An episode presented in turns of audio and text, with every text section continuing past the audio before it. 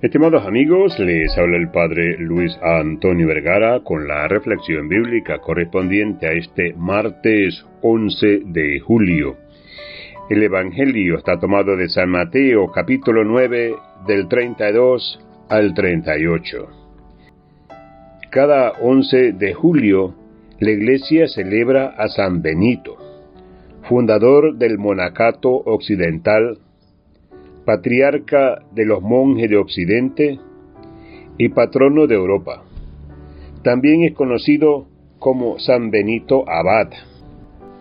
La máxima de vida de San Benito, con la que ha inspirado a miles de hombres y mujeres a vivir para Dios, fue ora et labora, ora y trabaja, la síntesis perfecta de su programa de vida.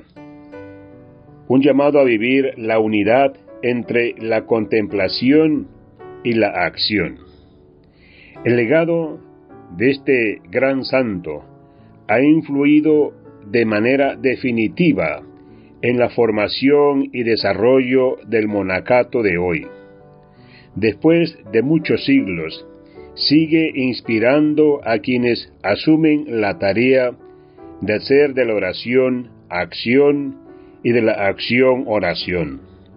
El ideal de Benito era la entrega completa del monje a Dios, una entrega a tiempo completo.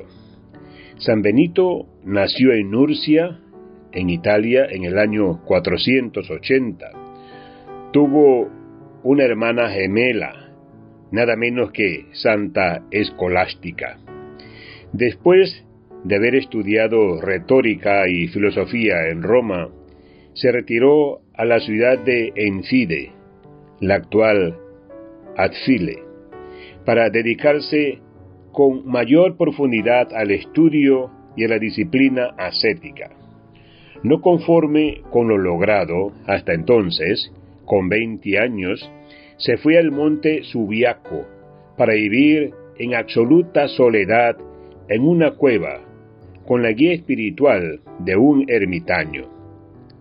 Año después, como parte de su búsqueda, se unió a los monjes de Vicovaro, quienes lo eligieron prior en virtud de su espíritu disciplinado. En Vicomaro surgieron las primeras malas intenciones contra Benito, intenciones nacidas en los corazones de los monjes que no estaban de acuerdo con la disciplina que el santo exigía. Fue así que algunos de sus hermanos llegaron al punto de conspirar para matarlo. Cuenta la traición que un día, a la hora de los alimentos, uno de los hermanos le sirvió agua al abad en un vaso envenenado. El abad Benito recibió el agua y la puso sobre la mesa frente a él. Antes de tomarla, hizo la señal de la cruz sobre la copa y sin querer la golpeó. Cayó al suelo y se hizo pedazos.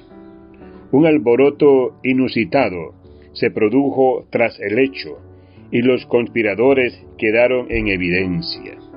Esto precipitó que San Benito se aleje de aquel monasterio, no sin antes reprochar a aquellos hombres de Dios la gravedad de lo que habían hecho. Que Dios les bendiga a todos.